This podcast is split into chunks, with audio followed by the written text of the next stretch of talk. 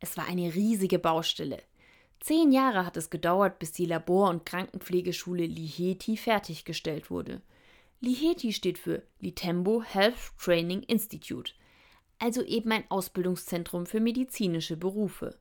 Es liegt im Bistum Binga in Tansania, dem Partnerbistum des Bistums Würzburg. Liheti gehört zu einem Krankenhaus, das seit den 60er Jahren in Litembo angesiedelt ist.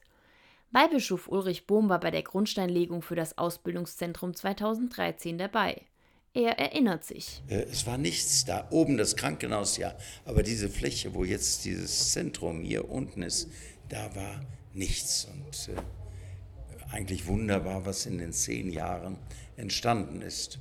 Es ist für uns vielleicht eine ganz, ganz lange Zeit, aber gute Dinge brauchen Zeit.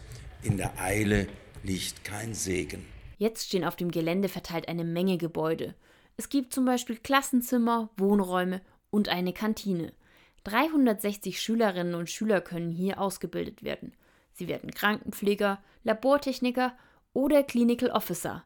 Das ist eine Art Schnittstelle zwischen Intensivpflegern und Ärzten. Pfarrer Raphael Nunguru ist Leiter des Krankenhauses von Litembo. Er ist froh, dass der Bau fertiggestellt ist. Es war ein großes Projekt, wo viel Arbeit und auch viel Geld reingesteckt wurde.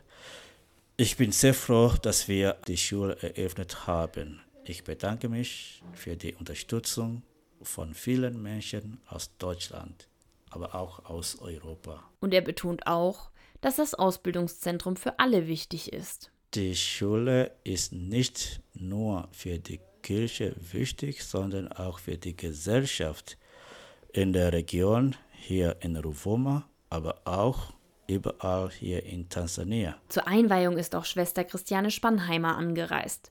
Sie stammt ursprünglich aus Dettelbach im Landkreis Kitzingen und war vor 50 Jahren als Ärztin in Litembo. Aber weil wir nur drei Ärztinnen waren und es ja ein großes Missionshospital mit 400 Betten zu der Zeit, mussten wir uns gegenseitig vertreten.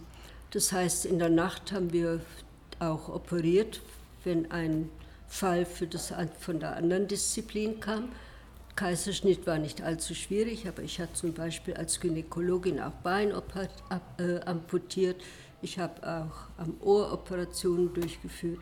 Aber es war halt Notfall und wir haben mit viel Gebet und viel Bitte an Gott, hilf uns, dass es gut geht und es ging auch immer. Die 87-Jährige freut sich wieder zu Besuch zu sein.